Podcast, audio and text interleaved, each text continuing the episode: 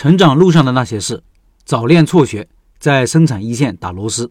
很多人都有疑问：创业或者开店这么难，为什么很多人还要去做呢？稳稳当当拿个工资不好吗？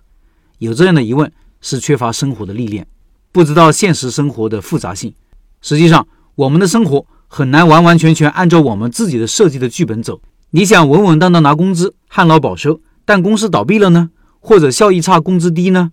或者被开除了呢？或者被排挤、被压迫，让你感觉人生无望呢？更何况有些人就是宁做鸡头不做凤尾，喜欢自己主导生活和命运，甚至有自己的远大理想等等。所以，总有一些原因让某些人在某些情况下走下创业开店的道路。我以前工作时的规划是做一个高阶职业经理人，觉得自己的性格压根就不适合创业，也基本没想过自己以后会开店做生意。但你看，我现在开店已经十年了，所以。人生啊，就像一条路，一会儿西，一会儿东。大家一定也很好奇，肖老板那么有才一个人，感觉像个生产专家，怎么就走上了开店创业这条路呢？下面看看肖老板的故事。他说，最近写的两篇文章里面使用了数据图表。有老板私下问我是不是科班出身，以前工作的时候也经常有人问我上的哪所大学，我总是不好意思说，因为高二下学期的时候我就辍学了，不是因为成绩不好。而是因为当时早恋了。其实我成绩不差的，高二上学期我就自学了高三的物理课程，开始看大学的物理教材。大家都很惋惜，同学们都来家里劝说。我爹妈知道我顽固的个性，也不多说了。初恋在深圳工作，我辍学一年后去了佛山，中介学校介绍的。那个年代长途出行都是需要趴窗户的绿皮火车，火车上扒手小偷特别多。我妈给我在毛衣里缝了八百块钱就上路了。打工的生活远没有想象的好玩。每天早上八点到晚上十二点，一个月休息两天，做着繁重的体力劳动。宿舍是简陋的单层砖瓦房，四个上下铺。来自全国各地的同事们下班后大多都是打扑克、喝啤酒、吃炒粉，休息日就去溜冰、上网吧，聚众打架也是常事。我性格比较宅，打牌、溜冰、上网这些娱乐活动我都不喜欢参加。业余时间买了些工厂管理方面的书籍自学。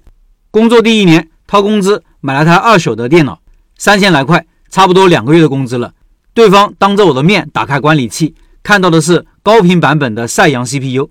我喜滋滋的把电脑拿回宿舍，插上电，却发现黑屏开不了机。报过去修电脑的地方，老板说 CPU 是超频的，被骗了。实际上是老赛扬 CPU，硬盘有点问题，IDE 数据排线接触不良，系统容易崩溃。换了条 IDE 的排线，又给我用 Ghost。重装了 WinMe 系统，为了以防不测，还买了张 Ghost 的启动光盘。这台破电脑陪伴了我三年的时光，我从一个打字都不会的小白，成了一个会熟练拆装主板硬件、设置硬跳线、用橡皮擦清理金手指、设置 BIOS、注册表、CPU 超频的小维修工，同时也学会了熟练的操作 Word、Excel、PPT 等办公软件。我们工厂早期的流水线都是用的手工记录，最后的打包工序。每装一版车货，都要用笔在本子上画一笔正字。有些时候粗心漏画了，账就跟仓库的对不上。所以在第二年上线了条码系统，每条生产线都配备了电脑扫码枪。因我会操作电脑，班长特别看重，大事小事都让我处理。他调岗后，班长的位置就交给我了。进入管理岗位，学习的机会也更多了。人力资源部经常组织基层干部参加培训，我也经常参加报名听课。当时。各个生产车间的现场管理非常的混乱，产线节拍不均衡，各种物料乱堆乱放，混用错用的情况每天都有发生。为了彻底改变这种情况，集团公司请了日本专家，从我们几个分厂开始推行现场管理，这里面包括 I 一精益生产、五 S 现场管理等等。我的床头柜就有这些书籍，在公司的培训中也学习过，所以在公司推行现场管理的时候，我们班组和生产线每次都会走在前面。我也顺理成章的成了分厂的管理专员。四个分厂之间的现场管理竞争，每天每周都有考核，每个月都要开总结大会。厂长需要一个得力的助手，我坐在厂长办公室旁边办公。厂长充分的放权和划拨开支，办公室电脑配置高，CAD、3ds Max、CorelDRAW、Photoshop 这些软件都是在办公室自学的。平时工作时各种统计、规划、绘图就不用再请专人帮忙了，事情做起来事半功倍。年轻的时候，我性格强势，执行力强，敢于得罪人。在分厂负责现场管理两年，我们厂一直保持着排头兵的成绩。那时候，集团公司又建设了一个庞大的工业园，四个分厂搬过去三个，合并成了一个大规模的一厂。我们四厂由于距离比较远，没有搬迁。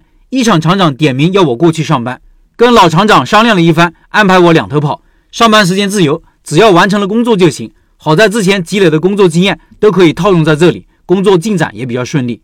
没过几个月，集团子公司的总经理也找到我，让我帮他们推行现场管理，一周去上两天班。子公司的员工年龄偏大，关系盘根错节。虽然说我这个外来的和尚好念经，但是没有正式的岗位和实权，操作起来名不正言不顺，很多事情都需要总经理去协调落实。